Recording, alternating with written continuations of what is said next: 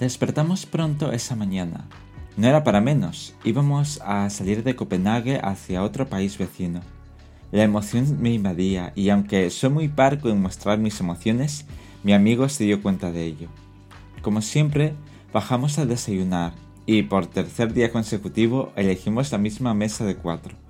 Durante el desayuno estuvimos atando cabos sobre el plan trazado la noche anterior y como resultado acordamos una ruta óptima de esta manera, primero iríamos a Lund y luego regresar a Malmo.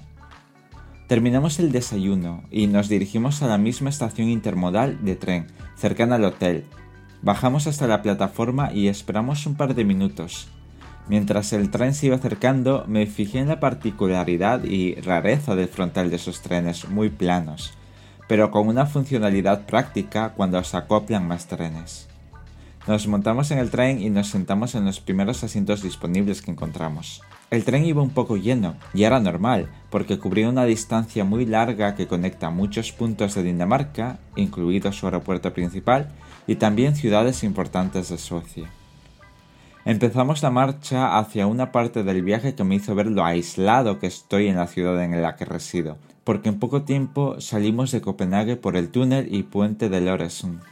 Es increíble la conexión física existente entre dos países separados por un estrecho. Cruzar ese puente fue una grata sensación, la cual estaba fuera de lo que inicialmente se había planificado un par de meses antes del viaje, cuando me apunté a él. Tenía muchas ganas de cruzarlo desde que me fijé por la ventanilla del avión antes de aterrizar, y en ese momento todos los sitios que conocí no estaban en mi agenda imaginaria.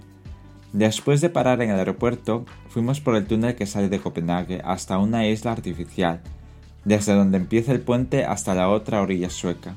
No sé cuánto tiempo nos llevó cruzarlo en tren, pero durante un buen rato lo único que se veía era el azul del mar debajo del azul claro del cielo, y la estructura metálica del puente.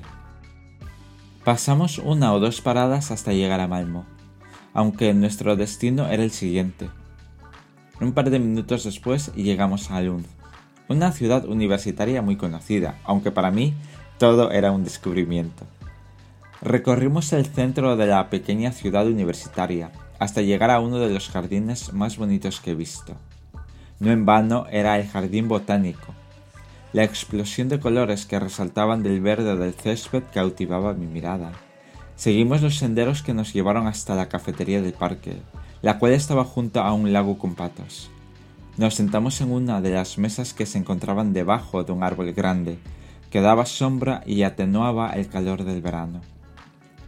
Miraba el lago y los patos que caminaban a nuestro lado, y pensaba que era un lugar ideal para meditar o escribir. Me sentí en mi lugar durante esa pausa del café, mientras charlábamos sobre lo agradable que era todo el entorno.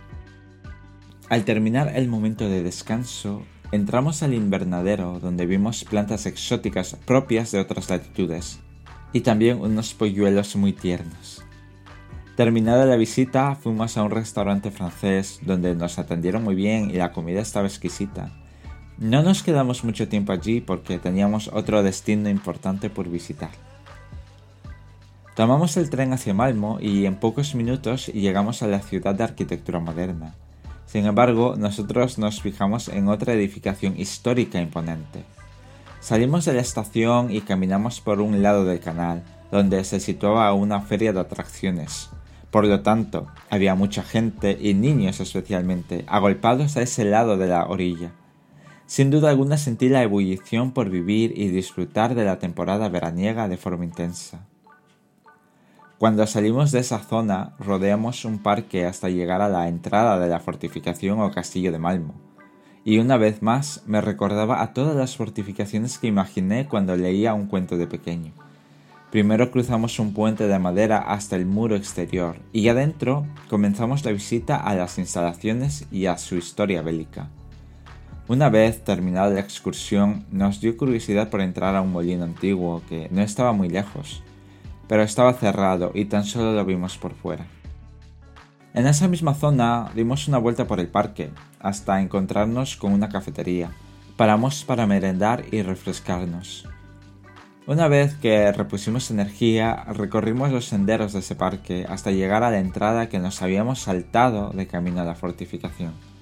Durante el camino observé un poco el estilo de vida de la gente. Algunos estaban reunidos en grupos y sentados en el césped, otros hacían ejercicio. Como he dicho antes, vi sus ganas por vivir. Para volver a la estación del tren, decidimos ir por la calle paralela a la de las atracciones y así escapar un poco del gentío que se iba acumulando con las horas. No teníamos prisa, o eso pensaba, porque nuestro ritmo era el habitual. Poco después llegamos a la estación, a la misma entrada moderna y simple por la que habíamos salido antes. Era la manera más rápida de llegar a las plataformas sin recorrer la estación principal, que tiene su encanto. Abordamos el tren de vuelta a Copenhague y este iba lleno. La razón es que mucha de la gente que vive en esta zona de Suecia prefieren ir al aeropuerto de Copenhague, donde hay muchos más vuelos y conexiones que al de la propia ciudad o incluso al de la capital, que está lejos. Al final gana lo que es más práctico. Estábamos cansados, pero al igual que en el viaje de vuelta del norte del día anterior, yo no me dormí porque quería ver todo, porque a saber cuándo vuelvo a cruzar ese puente imponente en medio del azul profundo del mar y del cielo hasta desaparecer en el túnel. Pasado ese tiempo, llegamos al aeropuerto, donde por megafonía avisaron que el tren se quedaba allí, no avanzaba por problemas en la vía. Nos bajamos con total tranquilidad porque sabíamos que había el metro automático que nos dejaría en la misma estación, así que no nos importó en absoluto ese inconveniente. Una vez en el hotel, descansamos un rato antes de ir a cenar a un restaurante cercano, que al final resultó ser italiano. Como siempre, durante la cena estuvimos viendo opciones para planificar el día siguiente, que tenía una particularidad. Tan solo tendríamos la mañana disponible antes de la salida de nuestros vuelos de vuelta a la realidad. Con eso en cuenta, trazamos una ruta corta y cercana al hotel. De esta manera dimos por terminado el día en el que sin pensarlo conocí otra ciudad, otro país, y la facilidad que tienen las personas de esa zona para desplazarse sin problemas, y a la vez aprender esa historia que las unía en el pasado y lo que las une en el presente, lo cual podría decir también sobre esa historia que nos unía a mi amigo y a mí, y la historia nueva que se estaba escribiendo a partir de vivir y compartir estas experiencias que seguramente no estaban tan planificadas en su cabeza, o ni siquiera sabía todo lo que íbamos a recorrer en pocos días. Aún así, todavía nos quedaba la mañana del día siguiente. Os dejo con esta parte de la historia y esta canción. Bye.